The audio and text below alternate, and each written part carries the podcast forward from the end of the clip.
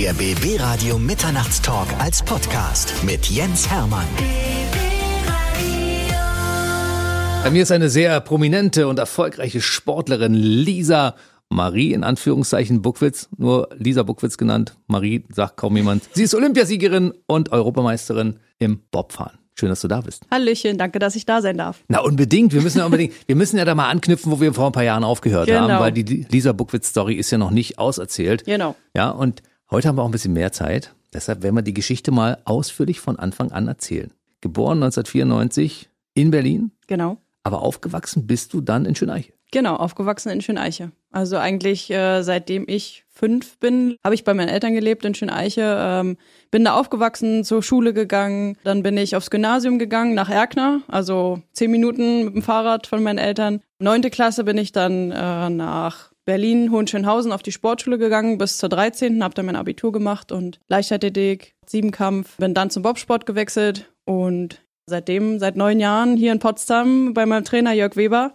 und immer noch glücklich. Warum hast du zum Bobsport gewechselt? Gab es dafür Gründe? Genau, äh, ich hatte damals als Siebenkämpferin, das waren so meine Spezialdisziplinen, Kugelstoßen und äh, Speerwurf. Das hat mir halt mega viel Spaß gemacht. Und da hatte ich dann eine Armverletzung, konnte sozusagen nicht mehr Speer werfen. Und für mich war aber keine Option, mit dem Sport aufzuhören. Und deshalb halt der Wechsel dann zum Bobsport, weil viele Voraussetzungen halt gegeben waren. Schnellkraft, Maxkraft, ein bisschen Gewicht braucht man ja auch, genau. Und deswegen ist eigentlich dann der Switch zum Bobsport entstanden.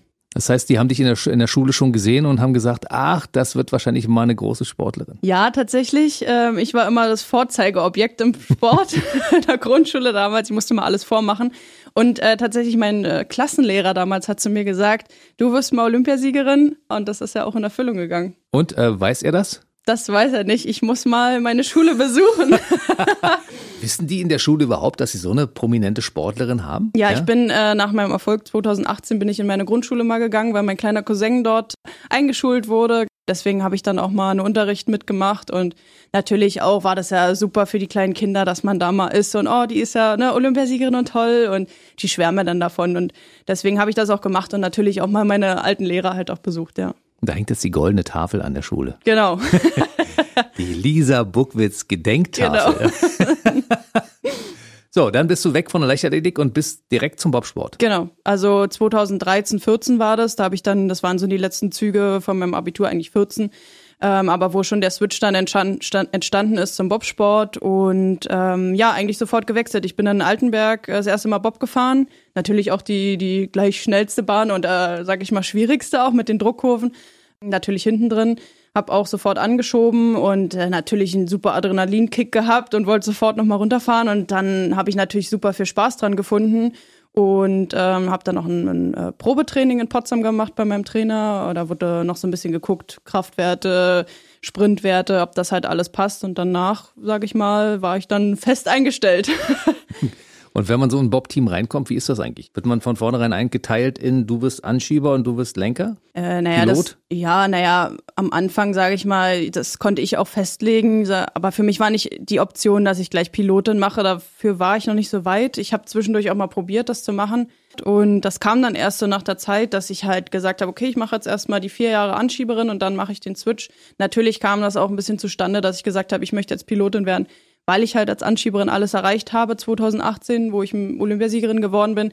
Da war halt nicht mehr und ich bin so ein bisschen in ein mentales Loch auch gefallen, weil das halt auch so unerwartet kam und ich, sage ich mal, nicht mehr wusste. Ich hatte halt keine Motivation, mich zum Training wieder zu bringen und da wirklich halt jeden Tag zu knüppeln, weil man blickt dann so ein bisschen zurück und schaut halt auf die letzten vier Jahre, was habe ich dafür investiert, was habe ich wirklich alles reingesteckt und das ist halt enorm und das kam mir halt alles dann nochmal so hoch und das war echt schwierig. Ich habe halt wirklich zwei Monate dann gar nicht trainiert, weil ich einfach gar kein, keine Motivation hatte und dadurch, dass ich dann den Switch gemacht habe und neues Ziel jetzt wieder habe, als Pilotin das zu schaffen, was ich als Anschieberin geschafft habe, gibt mir das immer so wieder neue, neue Kraft, wirklich jeden Tag ins Training zu starten und auch wieder über die 100 Prozent zu gehen und wirklich alles zu geben, um erfolgreich zu sein. Wir werden da gleich nochmal anknüpfen an der Stelle, aber ich möchte mal nochmal ein Stück zurückspringen, weil du bist ja damals relativ zügig, nachdem du angefangen hast beim Bobsport, in die Nationalmannschaft gewechselt. Genau. Und ich meine, das ist ja schon in, vom Karrieresprung, das ging ja alles, also für mich als Außenstehender, Ja. in einer rasanten Geschwindigkeit. Das auf jeden Fall. Also ich, ich glaube, meine erste Saison im Europacup war das dann gleich.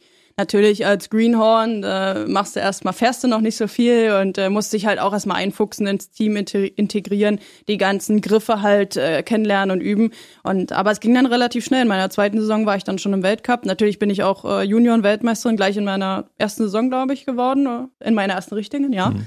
Natürlich auch, weil ich halt leistungsstark war. Also ich bin halt beim, beim ZLT, also zentraler Leistungstest, war ich halt immer vorne mit dabei und das war natürlich dann mein Einstieg, dass ich halt auch mich dafür qualifiziert habe und habe halt dann die Älteren, sage ich mal, die schon länger dabei sind, Erfahrenen halt weggedrängt und dadurch ging das halt dann steil bergauf, ja. Du hast es aber irgendwie nie so richtig realisiert, wie erfolgsverwöhnt du eigentlich bist. Ne? Alle Leute müssen sich das mühsam erarbeiten. Die gehen von kleinen Wettkämpfen, weißt du, bist vielleicht mal, ja, ja dann klar. war ich mal Vize-Deutscher Meister und dann mal Deutscher Meister und dann ging es weiter und du sofort, oh, Weltcup ja, gewonnen. Das schon, aber man muss halt auch sagen, klar, es steckt halt auch sehr viel dahinter. Das ist nicht so, dass ich das halt mit einem Fingerschnipp gemacht habe, sondern ich trainiere wirklich jeden Tag zweimal hart dafür, um halt erfolgreich zu sein. Das ist nicht so, dass ich halt Irgendwelche guten Voraussetzungen habe ich bestimmt schon, aber das ist nicht so, dass ich mich auf irgendwas ausruhen kann, sondern äh, ich muss halt auch hart wirklich dafür trainieren, dass ich da bin, wo ich halt stehe. Lass uns doch mal so in deinen Alltag mal reingucken. Mhm. Wie sieht der Alltag einer richtig, einer erfolgreichen Leistungssportlerin aus. Ich wollte gerade sagen, einer fetten Leistungssportlerin, weil fett im Sinne von positiv ja. äh, das Maximum, was man erreichen kann. Ne? Ich meine jetzt nicht gewichtsmäßig. Nee, nee, auf gar keinen wie, Fall. Wie sieht so ein Tag aus bei dir? Äh, ja, so ein Tag ist eigentlich schon sehr strukturiert. Das ist eigentlich meistens so, dass ich halt früh morgens aufstehe. Dann kommt es immer drauf an. Ich habe jetzt so eine kleine Morgenroutine, dass ich ein bisschen Yoga halt mache, 10 bis 15 Minuten, wie es halt reinpasst. Mhm. Ich bin auch ein Morgenduscher. Ich muss mich am Morgen immer duschen. Das ist immer so, weiß ich nicht, gibt mir so einen frische Kick irgendwie und dann bin ich einfach wacher. Kalt wahrscheinlich. Nee, nee. Nee? Warmduscher. ich dachte, du Wintersport, nee. die, sind, die, müssen alle kalt nee, nee, duschen. Nee, nee, nee. Ähm, ja, dann frühstücke ich. Da habe ich auch meine Routine. Ich esse seit vier Jahren immer so einen Haferbrei, also einen basischen, mit Nüssen, Obst und also lecker halt. Ne? Mhm. Das ist eigentlich so das meine Morgenroutine. Dann mache ich mich fertig fürs Training, pack meine Tasche ganz schnell, so hektisch in zehn Minuten, weil es ja nicht mehr viel Zeit.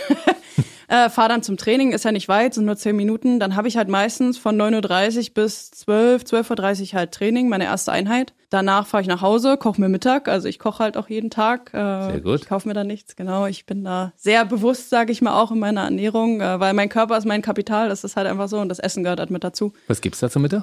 Äh, kommt halt immer drauf an. Also ich weiß nicht, ähm, ich esse sehr gerne Nudeln. Da brauchst du ja auch. ja, genau, Kohlenhydrate. klar, viele Eiweiße auch, äh, Gemüse, also eigentlich alles rundum. Ich habe jetzt auch kein spezielles Lieblingsgericht. Doch, eigentlich schon, aber das esse ich, wenn dann erst bei meinen Eltern. Äh, das ist äh, Blutwurst mit Sauerkraut und Kartoffeln. Ach, guck an. aber das gibt's eher selten. Dann ist meistens so ein bisschen Uni halt dran in der freien Zeit. Äh, 15 Uhr trinke ich dann meistens noch einen Kaffee mit ein Stückchen Kuchen. Das äh, muss ich mir auch noch gönnen. Und dann mhm. ab 15.30 Uhr fängt dann die zweite Einheit an bis um circa 18 Uhr. Dann fahre ich wieder nach Hause, mache dann wieder mein Armbrot, kochen oder weiß ich nicht, es gibt einen Salat mit ein bisschen, weiß ich nicht, Hähnchen oder irgendwas. Genau, und dann meistens auch noch irgendwie, keine Ahnung, muss ja ich muss ja mein ganzes Team managen, da gehört ja auch ein bisschen was dazu, dass man hier und da Telefonate noch macht oder irgendwelche E-Mails beantwortet. Social Media, genau, die Leute wollen ja teilhaben genau, an deinem genau. Leben. Das gehört auch noch mit dazu, ja. Und dann geht's für mich ins Bett irgendwann, um halt ausgeruht den nächsten Tag wieder zu starten. Das ist ein harter Tag. Also Essen nimmt dafür auch eine ganze Menge Zeit Auf in Anspruch. Fall, Wie ja. viel Kalorien ballerst du so weg am Tag? Ich weiß nicht, 2000 oder so. Na, das wird wohl nicht reichen, oder? Ja, wahrscheinlich mehr. ich weiß, ich kann es ja gar nicht genau sagen. Ich äh, bin da auch eher so der, der Mensch, der nach dem Gefühl geht und das hm. eher so, ja, macht, wie es halt gerade passt. Oder auf das, was ich halt Bock hab, esse ich halt auch. Also so ist es halt nicht, ne? Mhm. Nee, aber klar, es nimmt halt viel Zeit in Anspruch, das Kochen, aber ich meine, ich brauche das auch und ich weiß auch, dass es mir gut tut. Natürlich kommt dann auch noch in der Woche mal der Wocheneinkauf kommt noch, dann kommt noch Physiotherapie, also sind halt immer noch so Termine, die dann in der Woche noch anfallen. Natürlich irgendwelche Termine vielleicht beim Sponsoren oder so oder so wie heute hier. Mhm. Und einen Freund hast du auch noch. Genau, der Siehst will auch noch bespaßt werden. Der will auch noch bespaßt werden. Insofern. Und, das auf jeden Fall. Aber das Schöne ist, der ist ja auch Bobfahrer mhm. ähm, und wir trainieren ja auch zusammen, deswegen sieht man sich ja auch sehr oft beim Training. Das war die Frage, die viele gestellt genau. haben. Wenn man bei Lisa Buckwitz landen möchte, wie muss man da aussehen? Na, ungefähr so wie ein großer, erfolgreicher, genau. muskulöser Sportler. genau. Also so ein kleines Hämekin oder so hätte bei dir keine Chance oder ein ja. dünner Volleyballer wahrscheinlich auch nicht, wa? Ja, das auf jeden Fall nicht. Ich meine, am Ende kommt es immer noch auf den Charakter drauf an. Also das ist natürlich auch, es ist ja nicht immer nur Aussehen, aber schon eher in die sportliche Richtung, weil ich meine, ich mache auch sehr viel Sport und dann muss die Person natürlich auch was hm. machen. Also ein Tischtennisspieler braucht nicht antreten. ich spiele aber sehr gerne Tischtennis. Zwischendurch hast du gesagt, machst du Uni? Was studierst du? Äh, Sportmanagement an der mhm. ESAP in Potsdam. Ich bin ja bei der Bundeswehr in einer Sportfördergruppe. Mhm. Ähm, dieses Studium, sag ich mal, läuft so nebenbei und am Ende habe ich halt einen Abschluss und das ist mir halt sehr wichtig. Was hast du denn bei der Bundeswehr für einen Dienstgrad? Ich bin Stabsunteroffizier. Also man kann dich gelegentlich auch in Uniform sehen. Genau, ja? genau. Ja, jetzt äh, genau bald dann wieder. ja, jetzt ist ja erstmal Off-Season und danach geht, sag ich mal, auf den Bundeswehrlehrgang. Ist nur ein äh, Übungsleiterlehrgang, also eher auch sportlich gesehen, aber der gehört auch mit dazu. Ich komme auf die Olympischen Spiele 2018 zu sprechen. Ja. Pyeongchang. Mhm. Da war es ja eigentlich gar nicht klar, dass du in der Mannschaft, in der du anschließend Olympiasiegerin geworden bist, überhaupt antrittst. Das genau. ist ja auch eine interessante Geschichte. Die haben ja, ja kurz vorher noch alles, alles ausgewechselt, die genau. Spielfiguren sozusagen. Ne? ja. ja, das war eigentlich beim letzten Weltcup am Königssee. Ähm, da wurde das sozusagen festgelegt. Ich habe ja drei Jahre lang wirklich, bin ich ja nur bei einer Pilotin gefahren, bei der Steffi Schneider, hm. um das Ziel zu haben, mit ihr zu Olympia zu fahren. Und ähm, es gab dann den zentralen Leistungstest. Da bin ich, sage ich mal in Anführungsstrichelchen, nur zweitbeste Deutsche geworden. Und ähm, die Steffi war halt in der Saison einfach besser als Mariama und die, die Anschieberin von der Mariama war besser als ich. Und äh, am Ende wurde halt äh, beim letzten Weltcup gesagt, ja, so und so sieht's aus. Äh, die beste Pilotin fährt mit der besten Anschieberin und ich war die zweitbeste Anschieberin, fährt mit der zweitbesten Pilotin, was Mariama Yamanka damals war. Und so ist es eigentlich dann entstanden. entstanden. Wir sind dann den Weltcup zusammengefahren. Das war eigentlich der Testwettkampf vor Olympia. Und da wurde aber immer noch gesagt, so nach dem Motto, naja, äh, wenn wir dann dort sind bei den Spielen, könnte sich immer noch was ändern. Und das war dann so, wo man sich halt denkt, ja, man sollte sich vielleicht auch so ein bisschen halt als Team zusammenfügen und sich verstehen und die Kommandos und so, ist ja schon ein bisschen unterschiedlich oder der und der macht das ne, routinemäßig und äh, am Ende, sag ich mal, äh, ist ja alles gut gelaufen, aber es war halt schon eher ein Überraschungserfolg, ne? Also keiner hat halt damit gerechnet. Wir waren nur die B-Mannschaft. Wir sind dahin gefahren, so nach dem Motto, na ja, es könnte sein, dass ihr vielleicht eine Medaille macht, wenn es gut geht, aber eigentlich auch nicht, äh, weil andere dafür einfach vorgesehen waren und nicht wir. Und danach wurde ja auch immer gesagt, ja, es haben die Falschen gewonnen, so nach dem Motto. Ähm, die ja. Besten haben gewonnen. nee, aber das ist halt so, mich hat das halt ultra stolz gemacht, dass halt, sag ich mal, auch Entscheidungen, die vom Trainerteam halt getroffen werden, halt nicht immer vorhersehbar sind dann mit dem Erfolg und dass man halt auch am Ende auch Glück haben muss an dem Tag X. Das ist schon schön.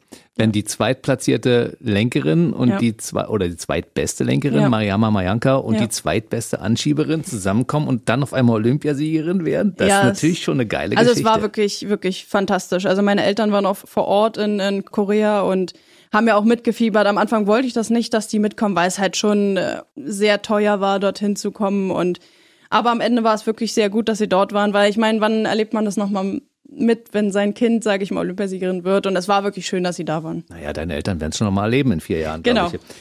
Aber die Steffi ist, glaube ich, damals nur dritte oder vierte, nee, vierte, vierte geworden. Die ist vierte ne? geworden, ja. Den undankbaren vierten Platz, darüber kommen wir gleich mal, müssen wir gleich mal in aller Ruhe reden. Genau. Dann bist du wiedergekommen als Olympiasiegerin und alle haben gesagt, Mensch, die tolle Lisa Buckwitz. Genau. Ja, auf die setzen wir.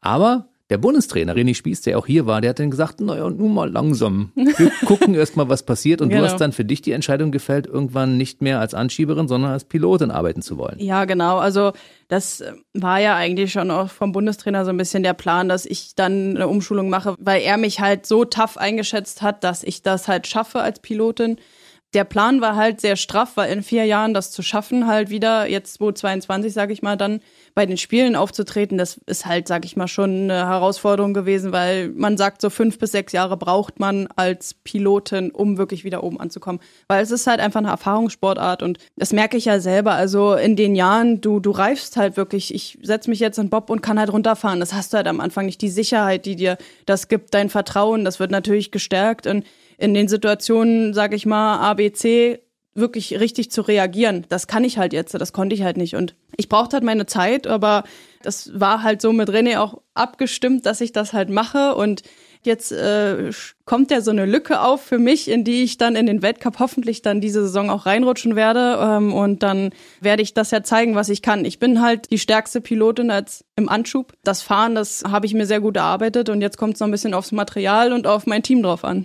Kannst du uns mal den Unterschied erklären dass jemand, der jetzt nicht so im, im Bobsport drinsteckt, sagt, was ist denn der Unterschied eigentlich? Also die müssen ja beide ordentlich ackern, Ja. aber vorne musst du natürlich das ganze Ding noch steuern. Genau, also als Anschieber hast du auch viele, viele Aufgaben. Äh, Du, du probierst halt dem Piloten so viele Aufgaben wie möglich abzunehmen, also materialtechnisch, Kufen zu schleifen etc. Klar, man schiebt als Anschieber den Bob an, man muss auch unten bremsen, aber die Hauptaufgabe, sag ich mal, hat ja der Pilot, der dann den Bob halt runterlenkt. Ich meine, man hat halt als Pilot auch eine Riesenverantwortung für das Team. Ich meine, am Ende, wenn wir gewinnen oder verlieren, verli- also wenn ich gewinne oder verliere oder Mist baue in der Bahn, dann ist ja der andere hinten auch immer irgendwie mit beteiligt. Also wenn ich jetzt nicht gut fahre oder auf wir stürzen, reiße ich den hinten halt immer mit rein. Und ähm, ja, aber wie gesagt, die Aufgabe als Pilotin macht mir super viel Spaß. Ich liebe das halt, das zu managen, mir die Sponsoren selber zu suchen. Ne, es ist ja, ich leite ja mein eigenes, mein, mein eigenes kleines Unternehmen so. Das macht mir halt super viel Spaß. Und als Pilotin, klar, das ist halt schon geiler vorne drin zu sitzen als hinten. Sind die Anschieber athletischer als die Lenker, als die Steuerleute, als die Piloten? sagt man ja immer. Aber ich möchte das eigentlich nicht, weil du schiebst als Team an und als Team musst du, sag ich mal, stark sein. Das bringt mir nichts. Wenn ich stark bin und hinten halt eine langsame Anschieberin habe, bringt meine Leistung ja gar nichts. Also wenn dann du schiebst als Team an und wenn die hinten drauf eine Granate ist und ich eine Granate bin, ja, dann schieben wir die alle weg. Also ich probiere halt als Pilotin jetzt gesehen, immer so stark zu sein wie meine Anschieberin. Ich denke nur, du bist ja nur eine athletische Frau. Ja. Mhm. Und so ein Bob ist ja relativ schmal. Kommt man als jemand, der richtig Athletik trainiert hat, schlechter in diese vordere Position des Piloten rein, wenn man in den Bob einsteigt? Nee, das auf jeden Fall nicht. Also ich bin ja jetzt nicht breit oder so, also oben Aber schon sehr muskulös. aber sehr muskulös. Aber ich denke mir auch, klar, die Athletik bringt mich vielleicht auch besser dort rein, weil ich natürlich auch viel ein anderes Gefühl habe für meinen Körper vielleicht auch. Ne? Also die Männer haben halt ein größeres Problem, die sind ja noch breiter. Und äh, wir sind ja, sage ich mal, dagegen noch zierlich. Also wenn wir nicht in den Bob reinkommen, wer dann dann? Haben die den gleich das gleiche Material zur Verfügung? Ja. Diese von, von den Maßen her ist Genau, das? Ah, das ist genau der, der gleiche Bob, den die Männer und Frauen fahren, ja. Du hast zwischendurch gesagt, ihr müsst Kufen schleifen. Das heißt, so eine handwerkliche Begabung müssen Bob-Piloten beziehungsweise Anschieber auch mitbringen. Ja? Ja, natürlich. Also man sieht ja im Fernsehen immer nur, wie wir am Start stehen und runterfahren. Aber so das Drumherum sieht man halt einfach gar nicht. Also wir machen halt alles. Also das Material macht uns keiner. Klar, wir haben Mechaniker und auch die, die von der FES, die den Schlitten einstellen und halt so, ne, die Feinjustierung halt machen. Oder wenn halt mal ein Teil kaputt ist, das halt repariert. Also die Sachen, die wir halt nicht können. Aber halt alles andere, was Kufen angeht, also das Schleifen, das Polieren, naja, alles drumherum, das machen wir halt alles wirklich selber. Also da gibt's keinen, der uns die Arbeit abnimmt oder irgendeinen äh, Skiwachser oder sowas. Das haben wir nicht. Also du bist auch Mechanikerin. Das auf jeden Fall. Ein eigenes Team, Mechanikerin mit einem eigenen Team. Das Genau. heißt, du kannst irgendwann, wenn du deine sportliche Karriere beendet hast, theoretisch auch eine Autowerkstatt Genau, aufmachen. könnte ich dann machen und äh, Autoschrauberin werden, ja. Aber handwerkliche Begabung, wo hast du die her? Äh, eigentlich schon von klein auf. Also ich habe früher schon an Fahrrädern rumgeschraubt. Also zu Hause zum Beispiel in der Wohnung. Also ich bringe auch die Lampen selber an, ich baue alles, ich bohre alles, ich mache das wirklich alles selber. Also es macht mir auch Spaß. Und natürlich, ich habe auch früher meine Baumhäuser selber gebaut im Wald oder irgendwo, ne? Oder auf dem Grundstück. Das ist halt Unfassbar. eigentlich durch meinen Papa auch so ein bisschen, ich habe ja früher alles immer mitgemacht. Und nebenbei natürlich, ich liebe auch äh, schnelles Autofahren, das ist halt auch so. Ah, guck mal an. ja, genau. Wie viele Punkte sind auf deinem Konto? Einer nur. Es geht ja noch. da ist noch Luft nach oben Genau, sozusagen, genau, wie bei aber- allen sportlichen Wettbewerben. Ja, auch. aber mehr brauche ich auch nicht. Das reicht völlig aus. So eine Bobfahrt, hast du irgendwann mal gesagt, ist so wie Achterbahnfahren. Ja, genau. Nur, dass du es selbst steuern kannst. wenn man hinten drin sitzt, auf jeden Fall. Ist halt mehr Achterbahnfahren, glaube ich, als wenn man vorne drin sitzt. Vorne siehst du halt dann wirklich halt das, was passiert. Und ich finde das halt hinten drin, finde ich halt langweilig so ein bisschen jetzt halt schon, ne? Weil du kannst halt nicht mit eingreifen, du kannst nichts machen, wenn du vorne drin sitzt. Das ist halt jedes Mal wie, wieder so ein Adrenalinkick für mich. Du fährst halt die Bahn runter in diesem schmalen Kanal mit, weiß ich nicht, 120, die Augen rattern, rattern, rattern. Die müssen sich halt auch am Anfang erstmal wieder dran gewöhnen. Aber halt das Lenken, das macht halt Spaß einfach, ne? Verschiedenen Situationen so und so zu machen. Das ist halt krass, wirklich den Körper dabei auch zu beobachten, wie der halt auf jede Situation auch reagiert, wie stressig vielleicht auch manches ist oder auch nicht. Oder dass halt das überhaupt auch möglich ist, dass da man so ein Bob auf ein, auf ein paar Kufen runterfährt, ne? Also mit einem Bob mitzufahren, das könnte ich mir unter Umständen noch vorstellen, ja, dass Das- sie in der Mitte drin. Taxibobfahrt kannst du da genau. mal machen. Ja, genau. Das ist schon, soll schon spektakulär Mhm. sein, das Ding selbst zu steuern. Und das stelle ich mir sehr, sehr schwer vor, dass du Ja. in dieser Bahn drin bleibst. Und ich meine, du kriegst eine theoretische Unterweisung, wie das ist, wenn du da runterfährst. und dann steigst du das erste Mal selbst Ja. ein und musst gucken, was passiert, wenn ich Ja. das Ding lenke. Also die ersten Fahrten waren schon, also das allererste Mal, wo ich mich vorne dann reingesetzt habe. Ich meine, du setzt dich halt rein und du wirst eigentlich so, ja, mach mal. Du weißt ja nicht, dir kann ja keiner erklären, wie das wirklich die Lenkung halt ist, sondern du musst selber für dich das herausfinden und machen. Aber ich meine, es kann ja auch was passieren, du kannst auch stürzen und alles, aber Klar. das musst du halt dann akzeptieren halt, ne? Wie war deine erste Fahrt? Ja. Erwartungsgemäß? Ach, so fühlt sich das an? Oder wie muss man schon, sich das vorstellen? schon komischerweise eigentlich wirklich ganz gut. Also hätte ich nicht gedacht, dass ich das so hinbekomme. Äh, ich hätte es mir schwieriger vorgestellt, aber umso mehr man dann halt auch da drinne steckt, umso mehr man dann auch zerdenkt, umso schwieriger wird's dann auch. Du willst ja auch besser werden und umso mehr man, sag ich mal, dann an sich arbeitet, umso mehr Fehler passieren natürlich auch, weil man dann vielleicht auch viel zu viel dann da reinsteckt in Energie und zu viel denkt, ah, warum geht das denn nicht? Das muss doch, ich mach das doch so. Das ist dann schon manchmal sehr schwierig und dann passieren halt Fehler und dann stürzt man halt. Das ist dann eine Zeit. Also so mein zweites, drittes Jahr war schon nicht so einfach. Deine erste Fahrt im Bob, die du selbst gelenkt hast, war das im Einer-Bob, im Monobob oder bist du im Mhm. Nee, Zweier gefahren? Ich bin gleich Zweier gefahren. Okay. Und da bist du gleich mit 120 Sachen Nee, darunter das auf jeden? Fall nicht. Man fängt erstmal von unten an. Also wenn man dann bei einer Bobbahn, ich war, ich habe am Königssee angefangen unten, äh, da fängt man dann von der Kurve S1 ist das, glaube ich. Also ein Weiter Stückchen unten. weiter unten bei der Bahn, genau. Und da fängt man erstmal an und dann ja, juckelt man da so ein bisschen los und da sind meistens dann unten erst die Kurven so ein bisschen schneller, wo man dann mal ein bisschen Gefühl für kriegt.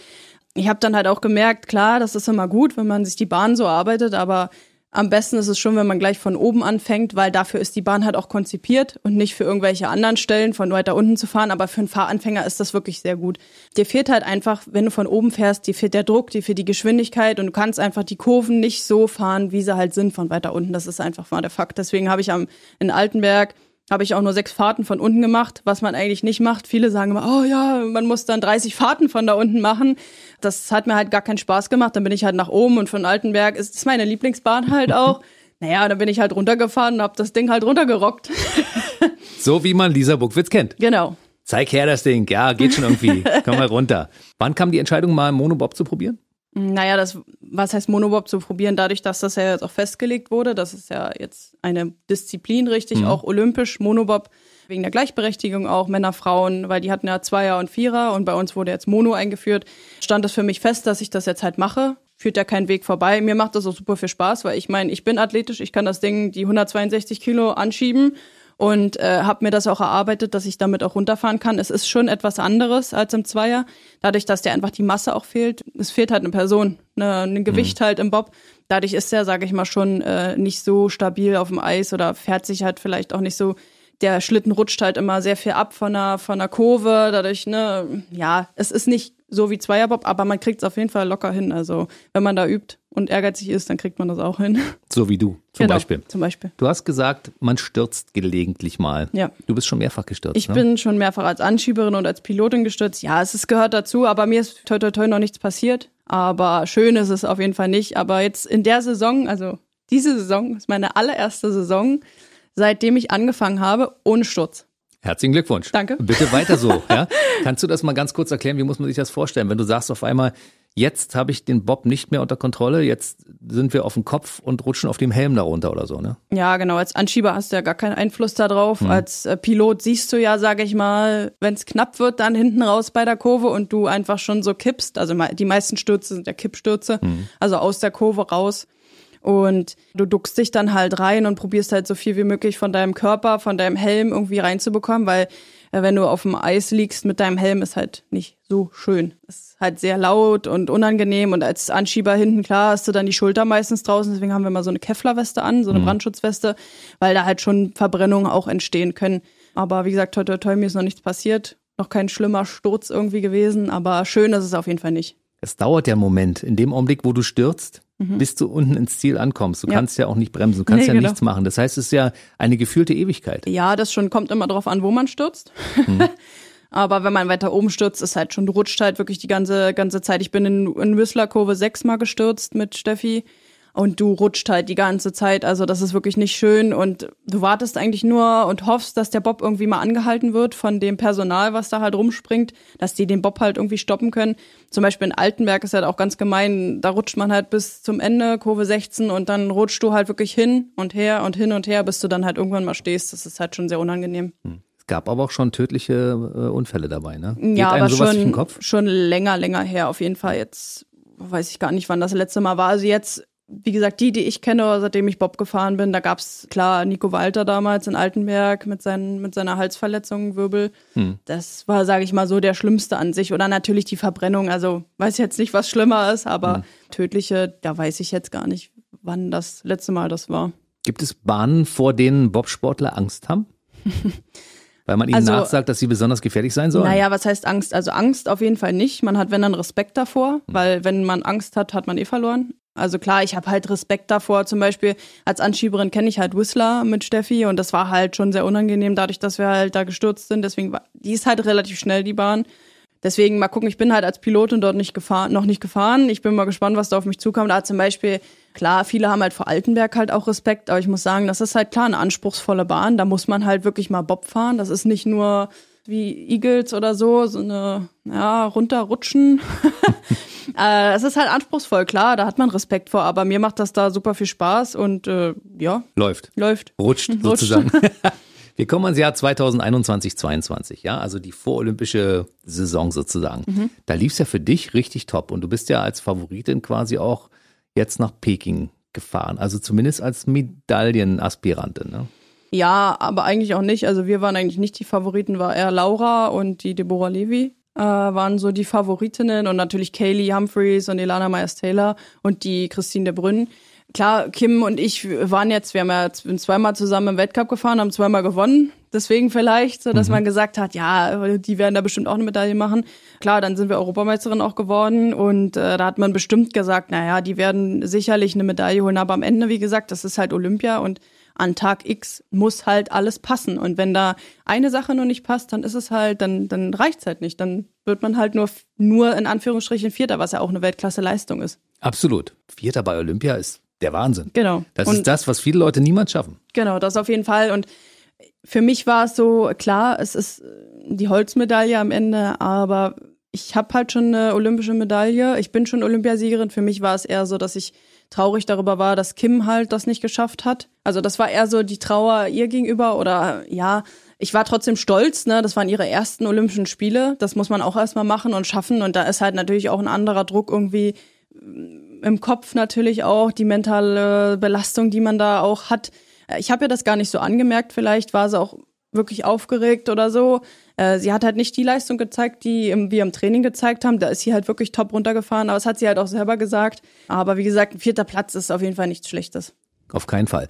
Und Peking war ja auch ein bisschen speziell, ne? Das waren Olympische Spiele mit Corona und mit allen möglichen Dingen, die man im Kopf mit sich rumtrug. Und ja. äh, das war nicht so das übliche Leben, wie man es in olympischen Dörfern kennt. Ja. Die Sportler wurden voneinander getrennt. Das macht ja wahrscheinlich auch einiges mit der Psyche der Leute. Ja, ne? das auf jeden Fall. Also es waren auf jeden Fall, würde ich jetzt sagen, keine schönen Olympischen Spiele, was man halt wirklich so denkt, der olympische Gedanke, das Zusammenspiel mit anderen Athleten, die kennenzulernen, wenn da eine Lindsay Vonn neben dir steht oder hm ne, andere Top-Stars, wo man sich denkt, boah, mit denen kannst du dich mal kurz austauschen. Das war halt nicht. Oder halt das Deutsche Haus hat ja auch komplett gefehlt. Also da empfangen zu werden, gefeiert zu werden, ein Stück Heimat vielleicht auch mit dort zu haben, das gab's ja nicht. Viele Tests, dann, wie, wie gesagt, 24-7 die Maske aufhaben. Wir waren auch anderthalb Wochen, waren wir zuerst in einem Hotel, weil wir nicht ins Dorf durften, weil das halt voll war, weil, wie gesagt, durch Corona äh, die Zimmer geteilt wurden, also dass jeder ein Einzelzimmer hatte von den Rodlern und Skeleton, die waren ja vorher drin. Äh, ja, dann hatten wir halt, durften äh, in unserem Hotel kein Mittagessen, oder gab es keinen Mittag. Deswegen mussten wir 45 Minuten mit dem Bus ins Dorf fahren, dort Mittag essen und dann 45 Minuten wieder zurück ins Hotel fahren, um halt Mittag zu essen. Dann durften wir in unserem Hotel kein Fleisch essen. Das war aber jetzt von unserer Nationalmannschaft aus, weil das Fleisch dort nicht getestet wurde in dem Hotel wegen Doping etc., mhm. ähm, weil man weiß ja nicht, was in dem Fleisch halt drin ist. Die Proteine haben auch gefehlt dann am Abend. Äh, ja, das war halt nicht so einfach, ne? Und klar, wir waren dann die letzten, also Kim und ich, die dann ins Dorf gezogen sind. Die anderen hatten ja schon ihren, also Mono- oder ähm, Zweier-Wettkampf und deswegen waren wir dann die letzten, die rüber sind. Also schön war es auf jeden Fall nicht. Es gab keine Zuschauer. Du standst oben am Start, da war halt niemand oder hat dich angefeuert. Ich denke, Pyeongchang war auch nicht optimal, weil halt auch nicht viele da waren. Aber ich denke auf jeden Fall tausendmal besser als dort. Aber ich denke, es geht auf jeden Fall noch mehr. Gut. Dann machst du äh, erstmal einen Haken an einmal Olympische Spiele mit Medaille, Genau. einmal Olympische Spiele mit Holzmedaille. Genau. Ja? Und du guckst natürlich nach vorne, weil Genau. in vier Jahren ist ja wieder Olympia. Auf Und jeden Fall. das ist in Europa. Und Cortina d'Ampezzo ist ja so eine, so eine Strecke, wo alle Leute scharf drauf sind, da mal runter zu ballern. Ne? Das auf jeden Fall, ja. Es ist halt super, dass das jetzt in Europa endlich mal ist und Familie, Freunde, die können halt wirklich auch mal da hinkommen und ich denke, das wird ein, ein Top, Top-Ereignis und es ist halt auch ein Wintersportort. Das ist halt nicht wieder irgendwo in, in, weiß ich nicht wo, um nirgendwo. Da wird eine Bobbahn hingestampft, wo man eh dann nie mehr fahren wird. Das, was halt nachhaltig kompletter Quatsch ist. Und äh, deswegen freue ich mich auf jeden Fall darauf. Ich werde dafür hart arbeiten. Es sind halt vier Jahre, da kann halt noch sehr viel passieren, aber ich hoffe natürlich, dass ich dann als Pilotin am Start stehen werde und eine Medaille holen kann. Das ist genau die Frage. Das heißt, du wirst jetzt dein Training dahingehend umstellen, dass du jetzt als Pilotin sämtliche Wettbewerbe, in die in nächster Zeit stattfinden, durchführst? Oder bist du jetzt erstmal auch nur als Anschieberin Nee, unterwegs? Nee. Nicht mehr. Nee, Also also, Anschieber ist jetzt Haken dran, ja? an den Nagel gehängt. Und nee, ich bin jetzt auf jeden Fall komplett Pilotin. Ich werde das jetzt auf jeden Fall durchziehen. Es ist, wie gesagt, jetzt eine Lücke, die entsteht, dadurch, dass zwei Frauen aufhören. Hm. Und klar, es gibt dann bestimmt wieder Qualifikationen jetzt in diesem Winter, ähm, die Selektion in, Deu- von den deutschen Frauen aus. Da muss ich mich dann halt beweisen und äh, dann, sage ich mal, mir den Startplatz sichern. Und klar muss man gesund bleiben, verletzungsfrei. Und äh, ja, aber ich denke, das kriege ich schon hin. Also wirst du nicht mal mehr aushelfen als Anschieberin. Wenn Nee, jemand sagt, wir brauchen jetzt mal dringend für diesen Wettbewerb eine Anschieberin, ah, du kannst das doch? Nee, das reicht jetzt.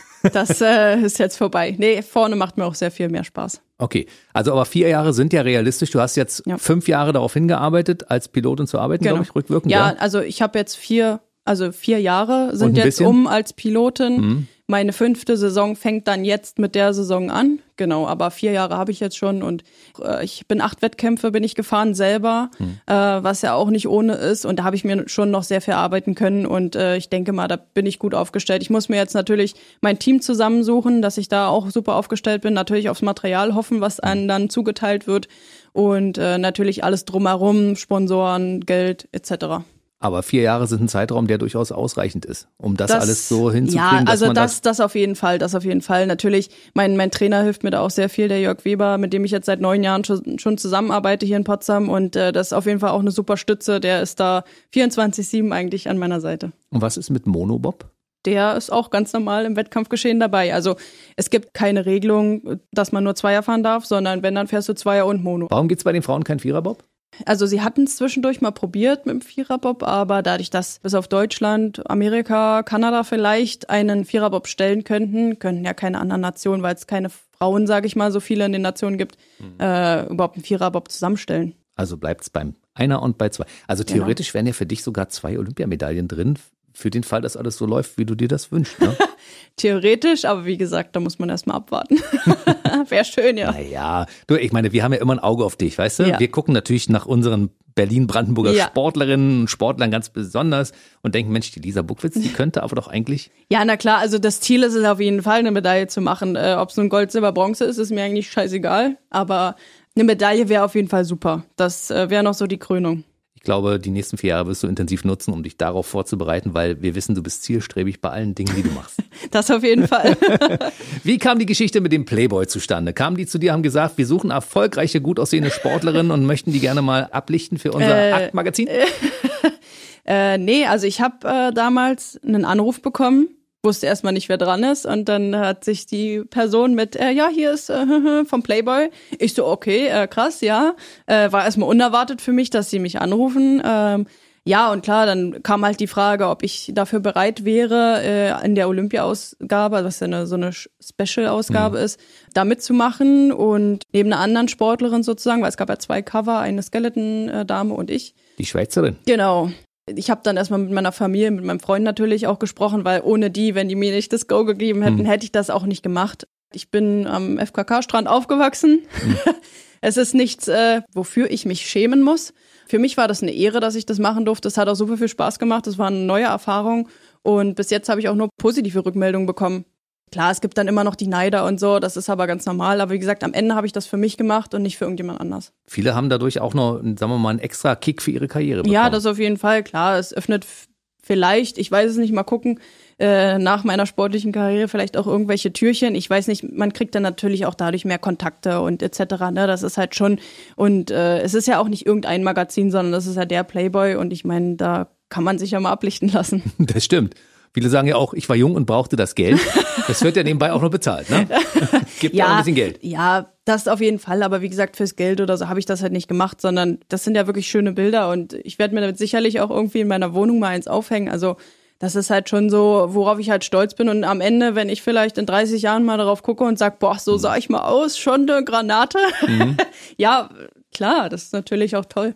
Vor allen Dingen ist es ja auch so, wer beim Playboy abgelichtet wird, das sind immer sehr, sehr, sehr schöne ästhetische Fotos. Das auf jeden sagen, Fall, ja? ja. Das, also klar, das Team, was da halt ist mit den Fotografen und etc., also das ist schon super. Ich hatte schon diverse Frauen hier, die im Playboy sich haben ja. ablichten lassen und alle haben durch die Bank weg gesagt, dass es ein sehr schönes Erlebnis war. Nee, und dass man nicht das Gefühl hat, dass da zehn Leute mit einer Kamera ringsrum stehen. Nee, so, das ja? auf jeden Fall nicht. Das hatte ich auch nicht das Gefühl. Also es war wirklich sehr harmonisch und ja, ein super Team einfach, was da, sag ich mal, dir das Gefühl gegeben hat, dass du sicher bist, dass du gar keine Angst haben brauchst, dass du dich fallen lassen kannst. Das ist ja auch so ein bisschen, was man halt machen muss, dass man da nicht denkt, oh Gott, äh, jetzt mit der Pose, da kann man ja irgendwas sehen oder so, sondern ja, man muss halt dann da drin sein und das halt auch wirklich mitfühlen, so, ne? Und viele Leute konnten auf die Art und Weise auch mal dein schickes Tattoo sehen. Genau.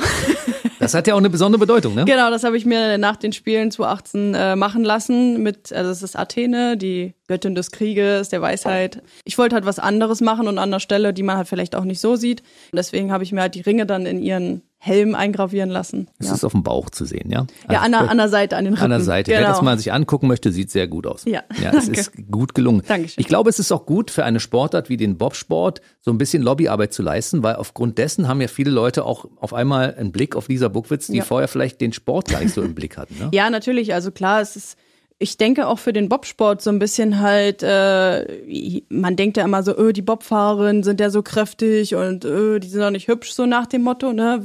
Habe ich auch schon viel gehört. Das ist damit komplett widerlegt. Genau. Bobsportlerinnen sind sehr, sehr attraktive, sportliche, gut anzuschauende Sportlerinnen. Ja. ja. Und bei den Männern ist es natürlich ganz genau, genau. wichtig.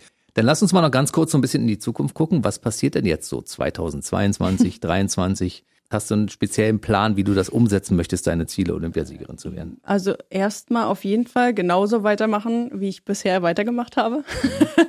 ähm, also ich mache jetzt erstmal auf jeden Fall ein bisschen mal Ruhe, Pause. Ich gönne meinem Körper mal ein bisschen Erholung, weil nach so einer Saison, man hat halt ein, zwei Wehwehchen vielleicht, die einfach mal auskuriert werden müssen, mhm. die, um halt in die neue Saison wieder komplett frisch reinzustarten, äh, weil mir bringt's nichts, irgendwie verletzt zu sein in der nächsten Saison und deswegen muss ich da jetzt auch mal ein bisschen Ruhe ranlassen, was mir auch immer ein bisschen schwer fällt, aber ist halt so. Dann habe ich erstmal einen Bundeswehrlehrgang noch, drei Wochen. Dann beginnt das ganz normale Training ab April wieder ganz normal. Äh, Im Sommer in Potsdam äh, auch natürlich an unserer Anschubstrecke, die für uns äh, errichtet wurde, was natürlich ein super Vorteil ist, weil wir nicht irgendwo mehr hinfahren müssen. Und äh, ja, eigentlich ganz normal Athletiktraining im Sommer und im Winter geht's dann ab Oktober wieder los mit dem Bobfahren. Und Lisa Buckwitz im Urlaub kann man zwischendurch auch erleben, ja? Genau. Wie muss man sich einen Urlaub bei dir vorstellen? Ist da nur Action angesagt oder liegst du auch mal blöd in der Sonne rum und nee, liest ein Buch? Kommt immer drauf an. Also klar, wenn ich ins Warme fliege, dann wahrscheinlich eine Woche Strand und dann aber eigentlich eine Woche auch. Kommt immer drauf an, wie viel Zeit man halt hat, dass man auch mal was unternimmt. Also es ist nicht so, dass ich nur auf meiner faulen Haut rumliege, sondern auch was mache natürlich auch mich körperlich. Äh, ich mache dann auch zwischendurch, gehe ich mal laufen oder so oder mache halt dort, wenn es da irgendwie ein Fitnessstudio irgendwas gibt, dann mache ich da auch was. Also so ist es nicht. Aber man kann auch Yoga machen, also sowas geht auch, klar. Ja.